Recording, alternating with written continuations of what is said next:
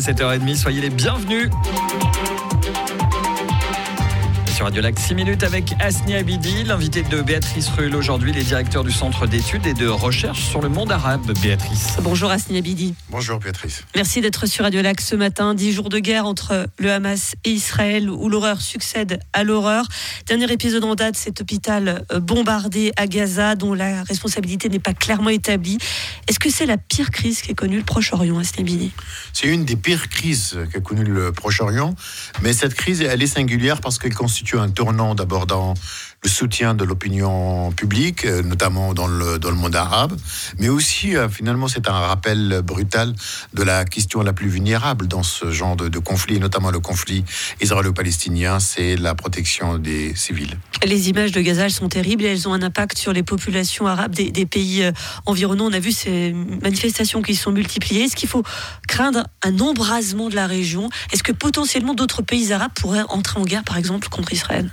C'est vrai que cette attaque euh, constitue un tournant dans la mesure où elle était à l'origine même de l'annulation d'un sommet très important et attendu d'ailleurs par les Israéliens et par les Palestiniens. C'est le sommet qui devait réunir le président américain Joe Biden au, roi jordanien, président égyptien et le chef de l'autorité palestinienne et annulé ce sommet par Mahmoud Abbas. Ce n'est pas rien euh, venant des États qui ont normalisé la relation avec Israël et avec la, première puissance au monde. C'est un véritable camouflis qui a réduit la portée même de la visite de, Biden.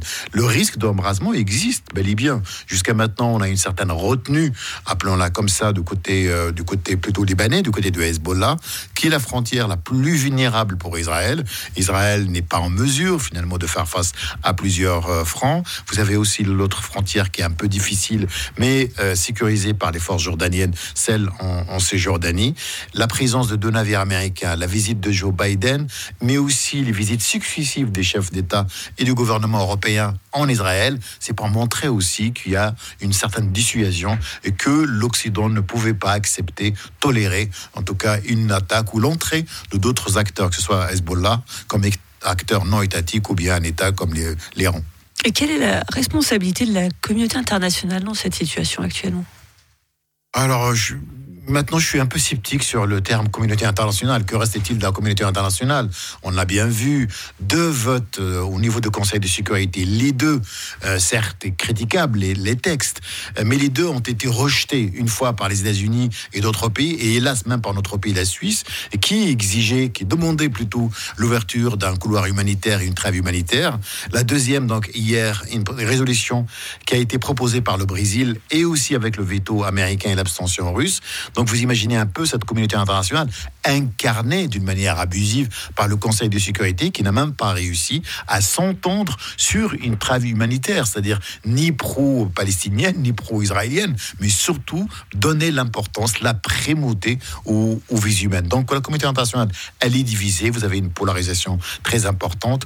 Euh, le monde arabe et le monde musulman, on voit bien, est très sensible à cette question palestinienne qui revient comme question centrale, mais vous avez aussi les États-Unis États-Unis, euh, les pays européens, qui affichent leur soutien indéfectible à Israël. Est-ce que finalement, ce qu'on se dirige vers euh, un processus ou une relance de processus de, paix, c'est très difficile aujourd'hui. La situation est très tendue. Les Israéliens veulent absolument venger. Hein, le mot est, dit.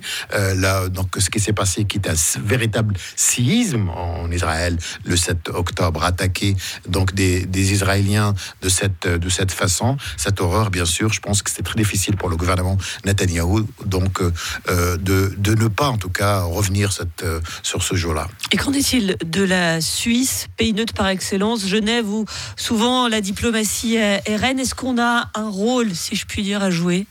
Pour le moment, non. Euh, pour le moment, non. Euh, beaucoup de beaucoup de d'observateurs ont été donc surpris par euh, par l'abstention de la Suisse lors du vote de la résolution. Certes, cette résolution, elle était donc rédigée, proposée par la Russie, mais bon, c'est vrai que la Russie, en comme une force occupante, un État qui occupe un autre État européen, l'Ukraine.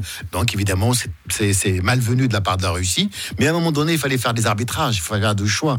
Peu importe, même si une résolution qui est incomplète, mais qui demande en tout cas un couloir humanitaire, c'est mieux que zéro euh, résolution. C'est mieux que cette, impasse. La Suisse a pris cette position pour des raisons qu'on ignore. Je pense que la Suisse aujourd'hui, euh, malheureusement, sur ce conflit israélo-palestinien, a très peu de marge de manœuvre, alors que la DDC, la direction de développement, alors que la Suisse, en tout cas, a toujours un capital de sympathie, un réservoir aussi d'acceptation très important dans la région. Aujourd'hui, on parle plutôt de l'Égypte, on parle du Qatar comme médiateur accepté par toutes les, parties et pas du tout de la Suisse. Je vais terminer cet entretien par cette question euh, naïve, mais il faut la poser. Est-ce que la paix, elle est vraiment possible entre Israël et la Palestine?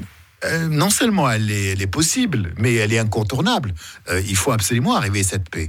Mais la paix, elle a des conditions. Et malheureusement, on n'a pas, euh, pas fabriqué les conditions, les conditions de l'établissement de la paix par la question du droit et la question de la justice. Nous avons donc des résolutions importantes. Nous avons des légalités internationales. En Suisse, on aime ce qu'on appelle la diplomatie multilatérale. Il faut absolument revenir au fond, au fondement de cette question. Comment Israéliens et Palestiniens puissent vivre ensemble.